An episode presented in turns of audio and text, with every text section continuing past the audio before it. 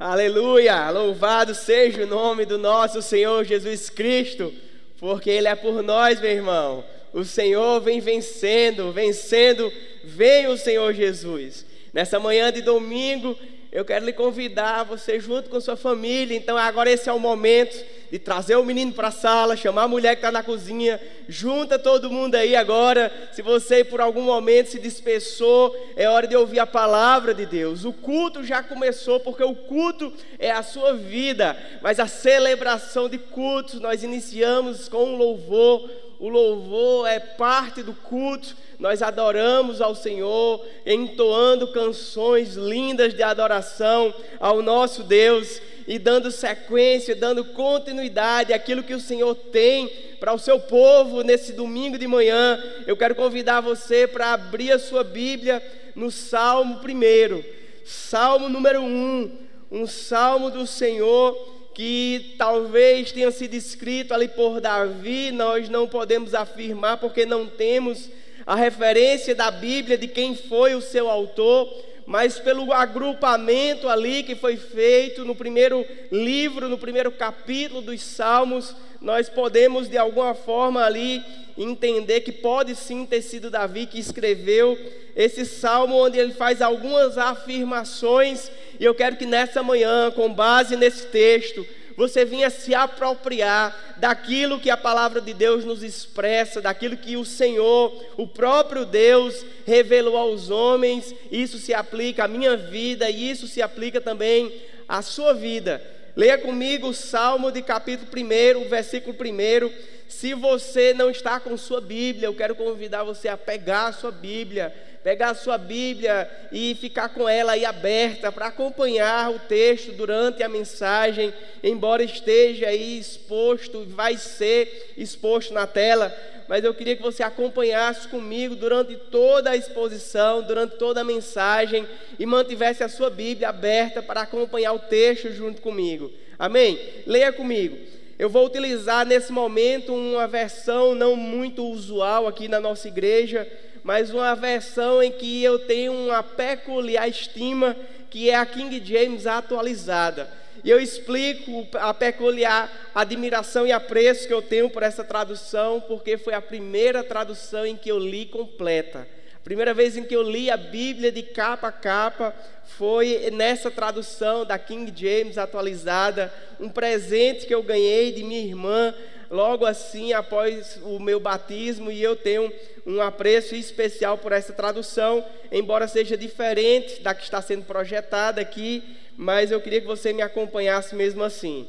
Diz assim o texto da palavra do Senhor: Abençoado com felicidade é o homem que não segue o conselho dos ímpios, que não se deixa influenciar pela conduta dos pecadores e nem se assenta na reunião com os zombadores.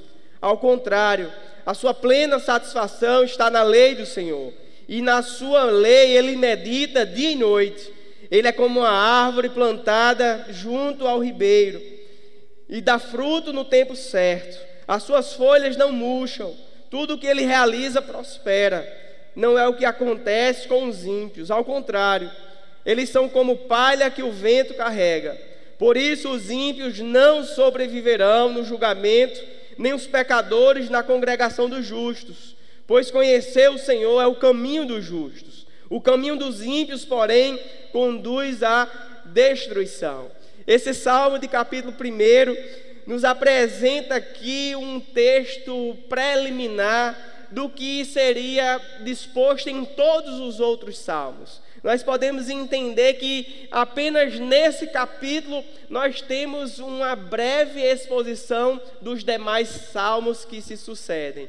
Eu penso que de forma intencional, a pessoa que organizou esse livro dos salmos talvez tenha sido Esdras mas de uma forma intencional e dirigido pelo Espírito Santo, ele organiza esses salmos, colocando ali como salmo primeiro, aquele que introduz os demais, mas que também apresenta uma síntese de todos os outros que nós vamos encontrar a partir daqui. No salmo primeiro, nós somos apresentados de uma forma preliminar, uma evidência clara de, do nosso Deus, de como ele age e também da conduta de dois tipos de homens. O homem justo, que caminha por, pela retidão, que prospera e é feliz, e também de um homem chamado ímpio, aquele que caminha por passos de maldade, aquele que caminha seguindo o rastro da perversidade, e esses são afligidos e têm uma vida curta.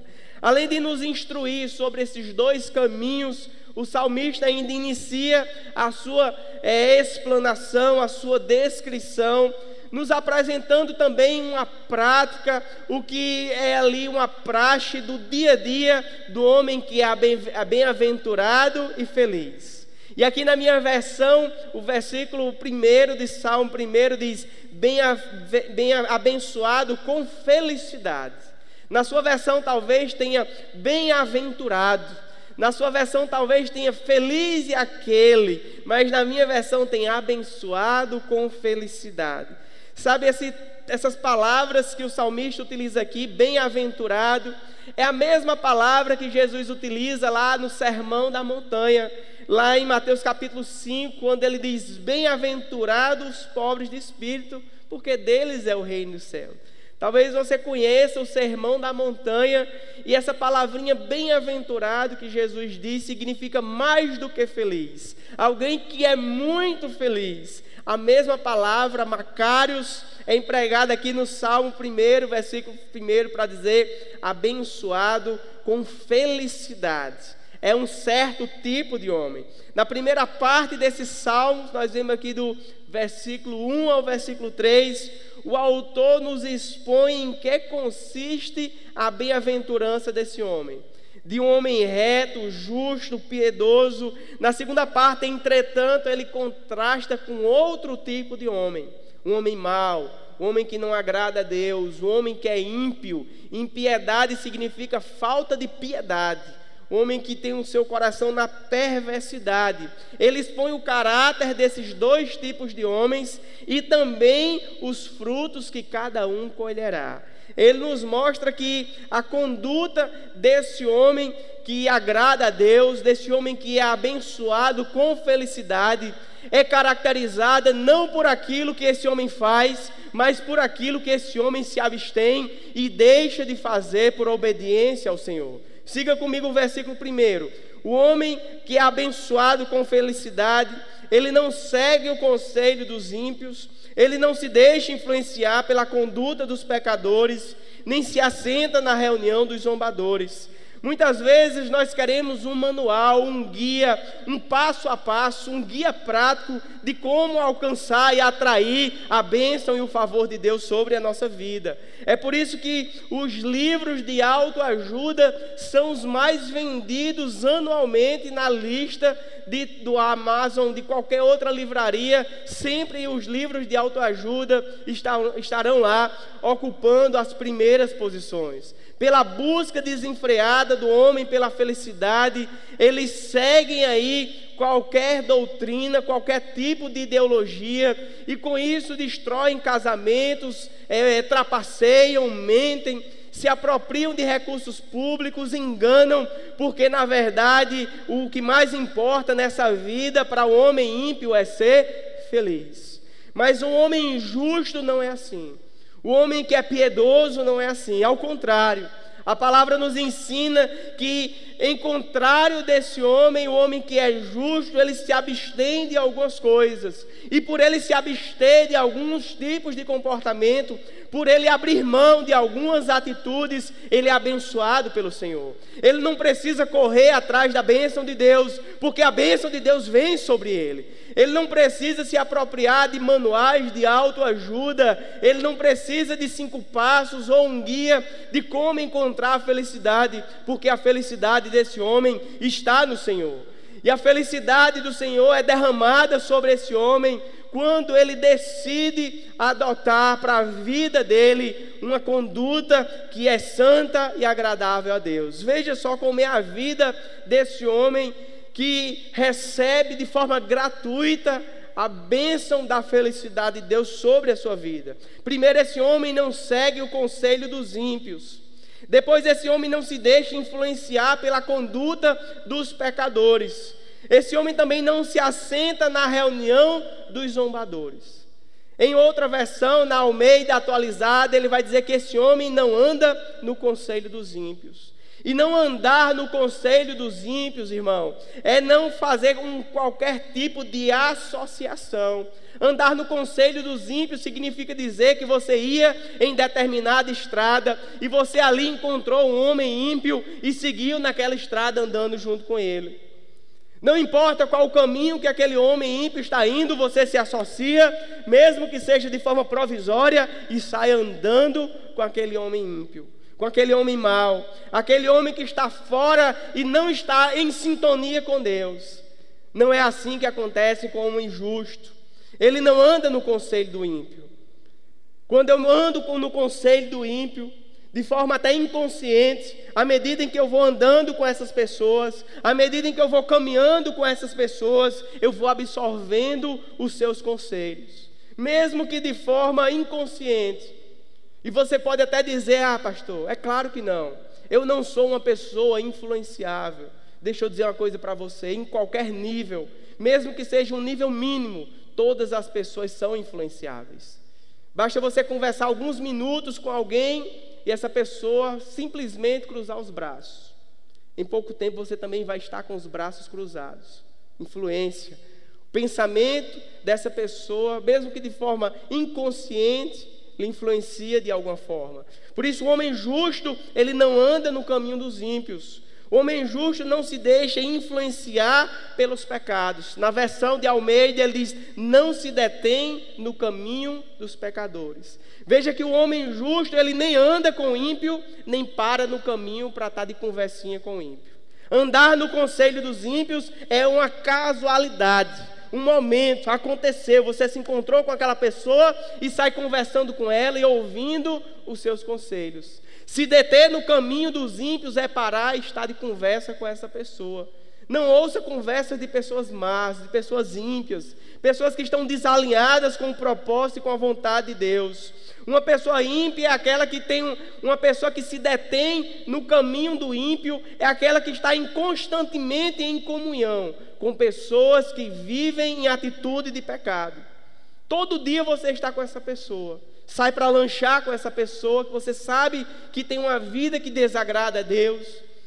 Todos os seus momentos na universidade você está sempre na companhia dessa pessoa que tem um pensamento corrompido, que você sabe que desagrada a Deus. Você sabe que a vida que essa pessoa leva é uma vida de pecado, de impiedade. A Bíblia diz que nós não devemos nos deter com essa pessoa. Não devemos, não, não devemos ter uma comunhão íntima com essa pessoa.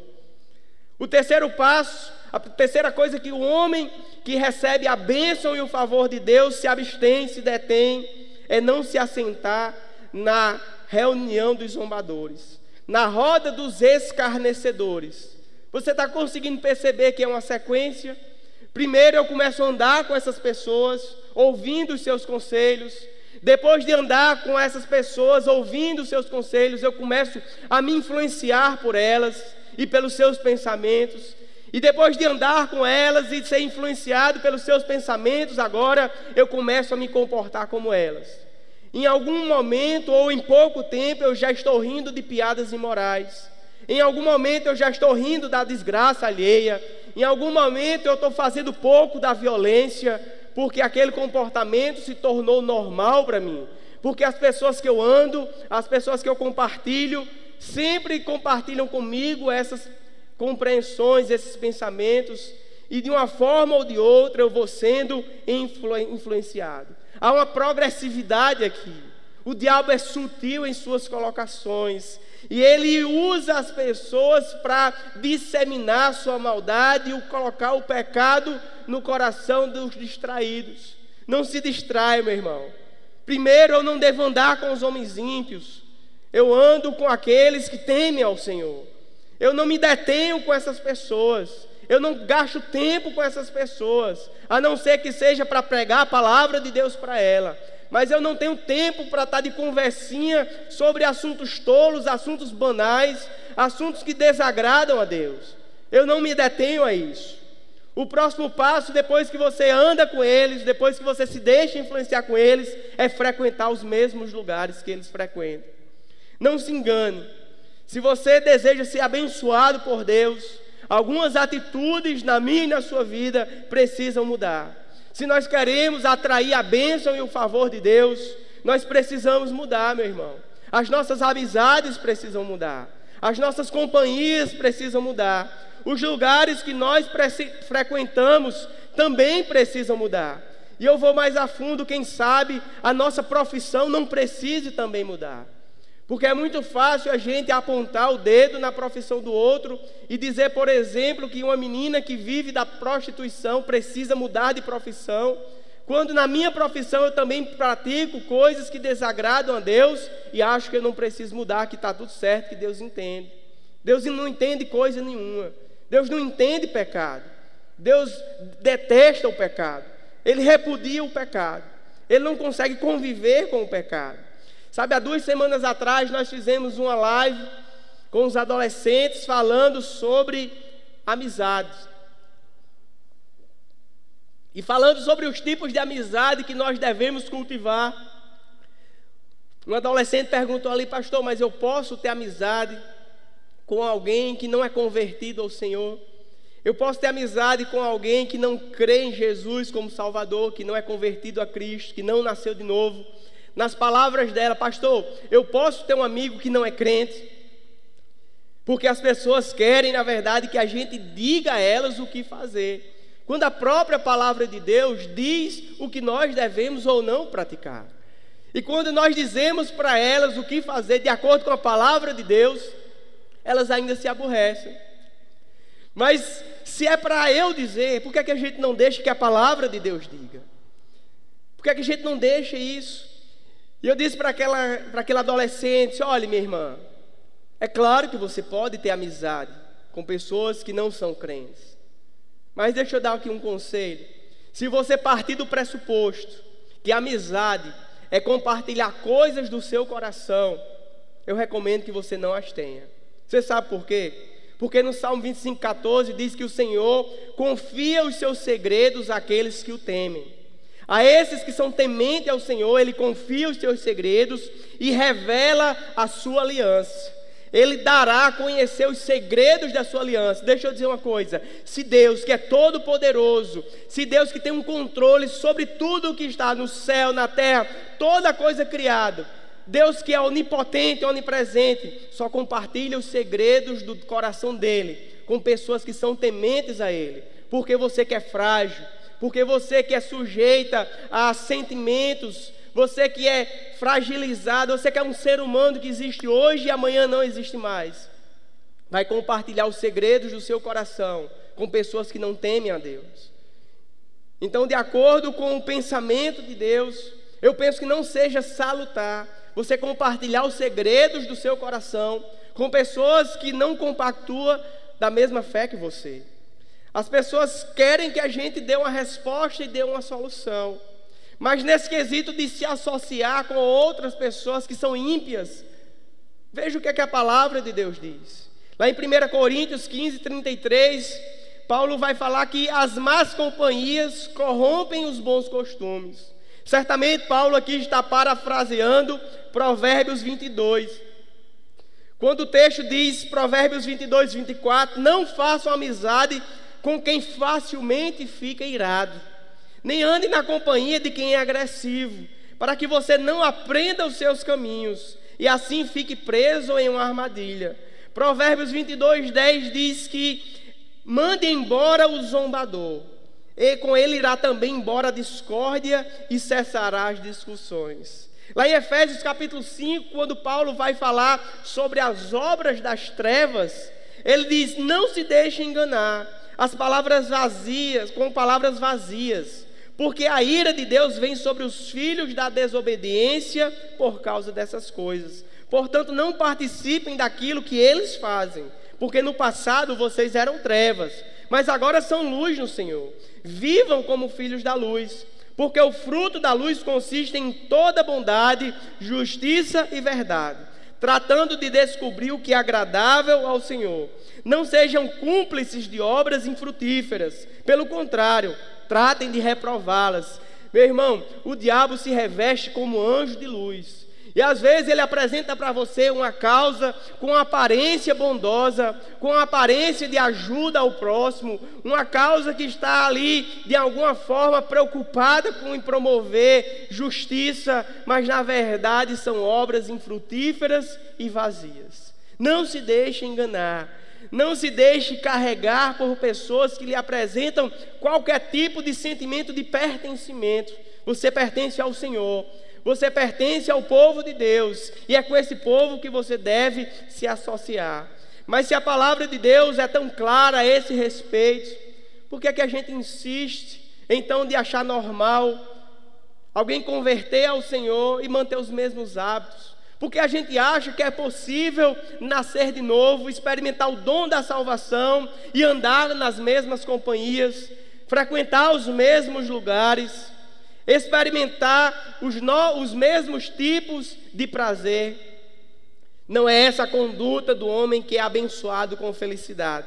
O homem que é abençoado com felicidade não apenas muda suas companhias, não apenas seleciona melhor as suas é, amizades, não apenas frequenta lugares diferentes, como também é adepto a um novo estilo de vida. Ele busca satisfação e prazer em outras coisas, de outras formas. O homem que é abençoado por Deus com felicidade, além de não seguir o conselho dos ímpios, além de não se deixar influenciar pela conduta dos pecadores, esse homem que não se assenta ali com os zombadores, também, ao contrário disso, ele busca plena satisfação na lei do Senhor.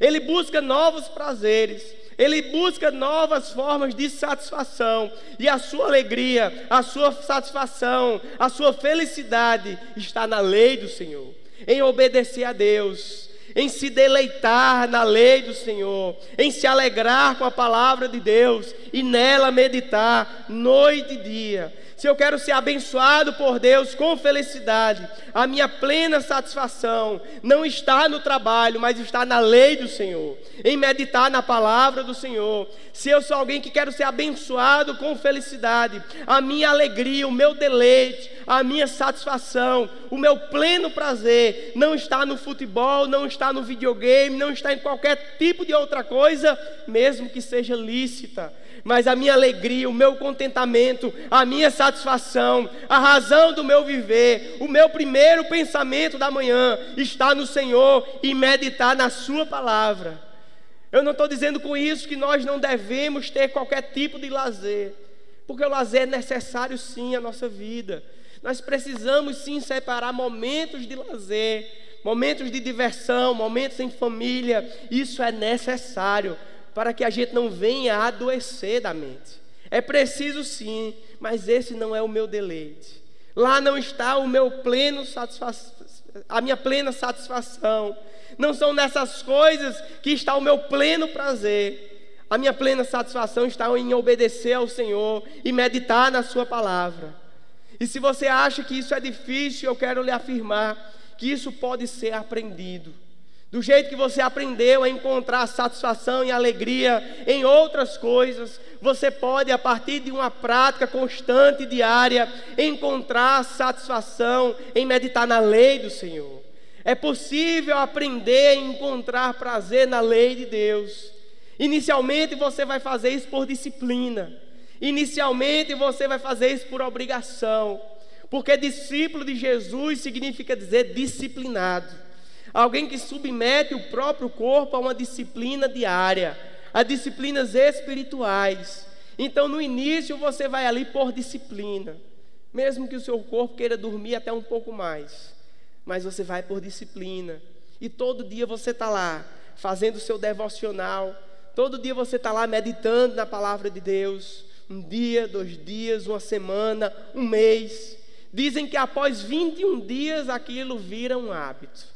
E eu posso lhe afirmar que se você perseverar nisso, se você não desistir de todas as manhãs, colocar os seus olhos na palavra de Deus, meditar nela, deixar que o Espírito Santo fale ao seu coração. Isso vai virar depois de algum tempo, não mais uma rotina, mas um motivo pelo qual você se levanta todas as manhãs ansioso por Deus. Assim como a corça anseia por água, o meu coração anseia por Deus. Logo nas primeiras horas da manhã, quando eu abro os meus olhos, eu Deus, onde o Senhor está? Eu quero sim me encontrar com o Senhor. Me revela aqui, ó Senhor, os segredos da tua palavra. É nela que eu me alegro. É nela, ó Deus, que eu encontro satisfação. E assim eu recebo do Senhor a bênção da felicidade. Mas não é apenas a bênção da felicidade que esse homem que ah, se abstém de algumas condutas e que agrada a Deus recebe da parte do Senhor.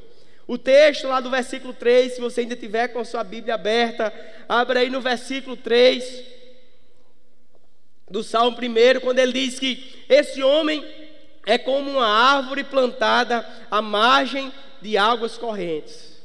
Ele dá fruto no tempo apropriado, as suas folhas não murcham, tudo o que ele faz prospera. Agora eu quero que você pense, feche os seus olhos.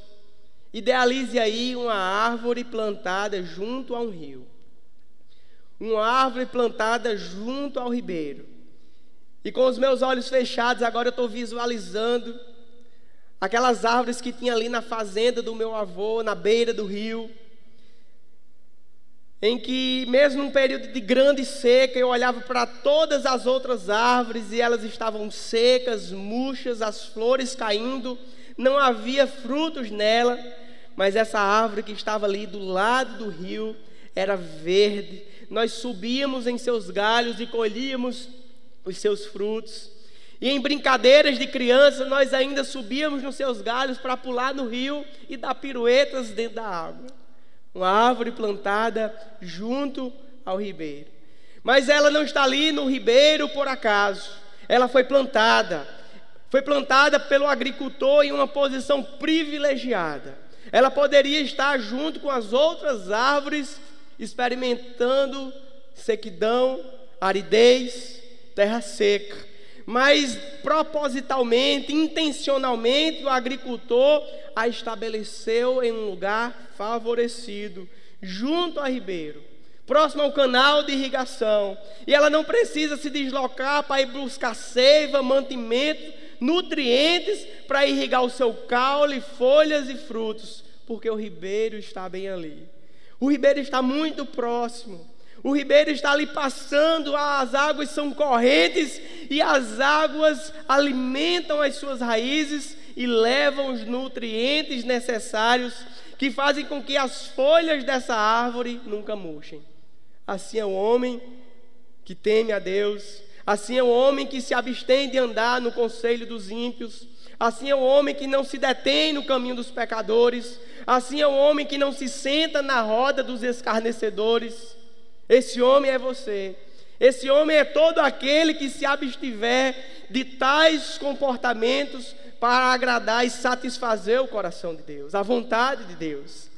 Essa árvore cresce não numa floresta nativa, mas ela cresce num lugar privilegiado. Não tem outras árvores ali crescendo do lado dela, sufocando, impedindo o seu crescimento.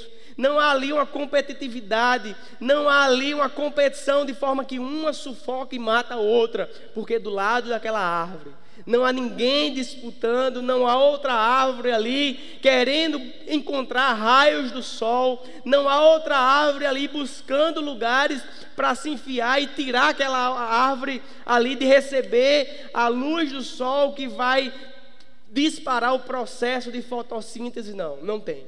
Do lado daquela árvore que tem é um belo ribeiro que irriga os seus canais que alegram as suas raízes e fazem com que as suas folhas estejam sempre verdes. O lugar é arejado, ela pode desenvolver. É isso que Deus faz com os homens que não se detêm no caminho dos pecadores. É isso que Deus faz com aquele que não se senta junto com os zombadores. É isso que Deus faz. As suas folhas são sempre verdes. Tudo que esse homem faz prospera. Prospera. Tudo que ele faz dá certo. E a prosperidade está relacionada à vida abundante que essa árvore tem. porque eu estou sempre ali no ribeiro, porque eu estou sempre ali sendo é, abençoado pela presença e pela graça de Deus, porque o Espírito Santo de Deus está sempre correndo dentro de mim, assim como a seiva corre em uma árvore, eu tenho tudo em abundância. Eu tenho para mim e tenho para compartilhar com o meu próximo, e eu tenho também contentamento, porque prosperidade não significa, em sua essência, ter bens e riquezas materiais, mas significa dizer encontrar contentamento, alegria naquilo que eu tenho. E dentro daquilo que eu tenho, com alegria e contentamento, eu tenho para mim e também o suficiente para compartilhar e dividir com outro, porque eu entendo que mais feliz é dar do que receber. Tudo que faz é bem sucedido. Mas veja o contraponto que o salmista faz desse homem, que é assim como a árvore plantada junto ao ribeiro, que suas folhas nunca murcham, que tudo que ele faz prospera, dá certo, funciona, caminha, agrada ao coração de Deus. O contraponto que ele faz é que não é assim que ocorre com os ímpios. Versículo 4, acompanhe comigo. Ao contrário, os ímpios são, são como uma palha que o vento carrega. Esse versículo poderia muito bem fazer um contraponto com a árvore murcha. O salmista poderia muito bem dizer: ó, o ímpio é como uma árvore murcha, que não tem água, que não recebe chuva, que as suas folhas caem, que o seu caule ali está defiando de tanta sequidão, o solo é árido. Não, não.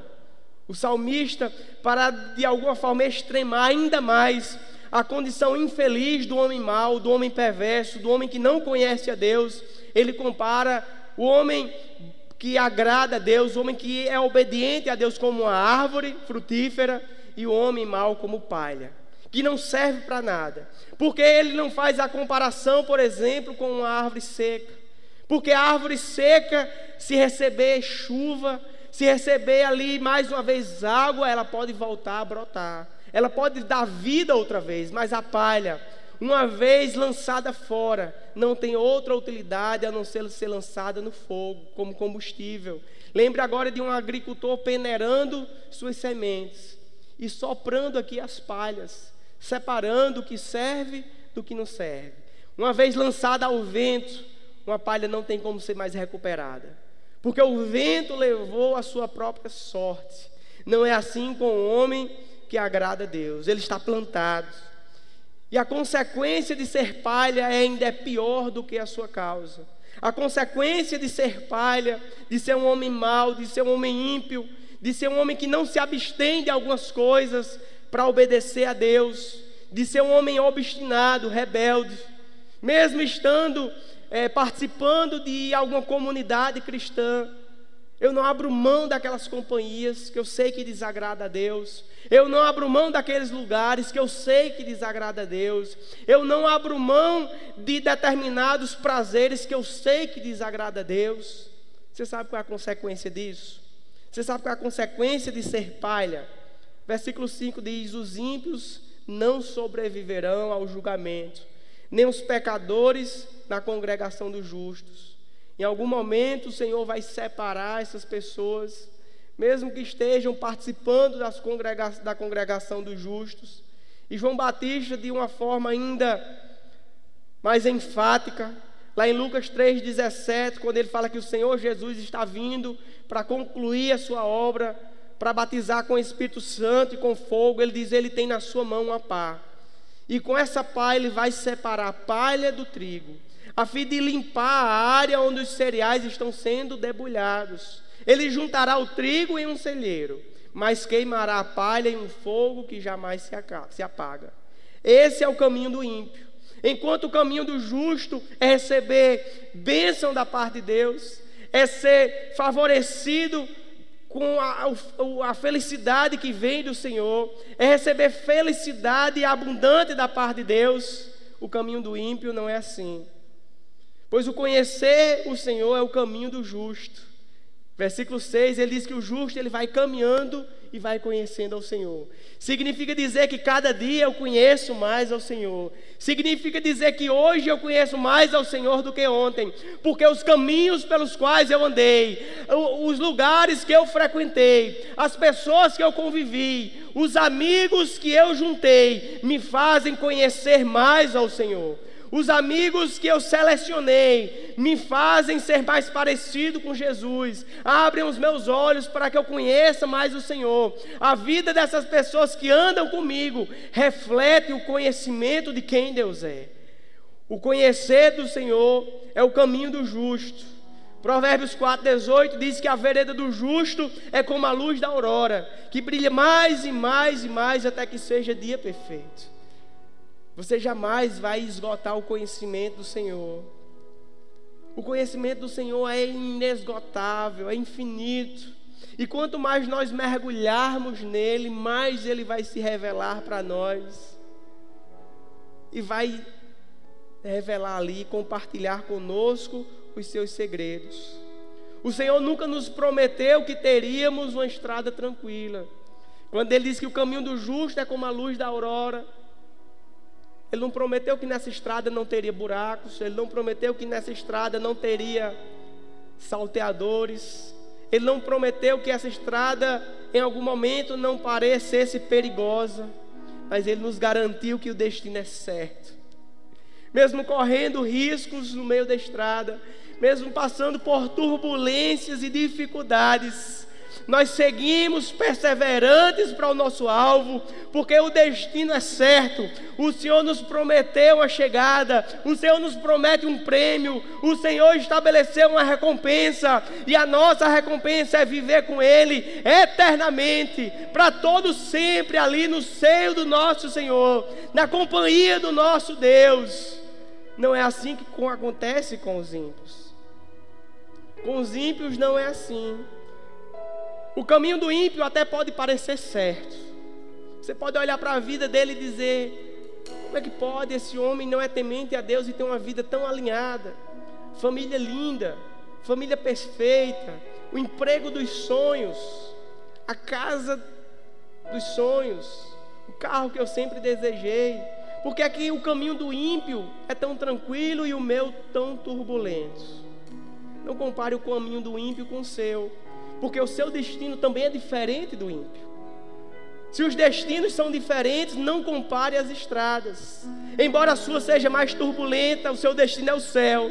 Embora a estrada do ímpio possa parecer mais sossegada, mais tranquila, mais estável, o caminho dele é a perdição, é a condenação eterna. E diante desse texto, de Salmo 1, a pergunta que nós precisamos fazer nessa manhã se eu quero ser uma árvore plantada junto ao ribeiro, que dá fruto no tempo certo. Eu quero aqui lhe dizer: se você não está frutificando ainda, continue aguardando no Senhor, continue esperando pacientemente no Senhor. Confie no Senhor, porque uma coisa é certa: o justo dará frutos, o justo vai frutificar no tempo certo. Você quer ver suas folhas sempre verdes? Você quer ver as, suas, as pessoas sempre batendo na sua porta, pedindo ajuda, porque a sua folhagem é verde, você consegue abrigar, você consegue dar sombra, você consegue oferecer proteção, você consegue compartilhar bens materiais com essas pessoas. Você quer prosperar em tudo o que você faz? É uma questão de escolha. O salmo diz que se a minha escolha for me abster do caminho dos pecadores, se a minha escolha for não me deter ali com os zombadores, não me sentar com eles, mas ao contrário disso, me alegrar da lei do Senhor, meditar nela noite e dia, é o próprio Senhor que nos diz que nós seremos como árvores plantadas junto ao ribeiro e que nós vamos prosperar em tudo que nós fizermos, no tempo certo, no tempo certo, no tempo de Deus, fazendo da forma e do jeito dele da forma como Ele deseja e espera.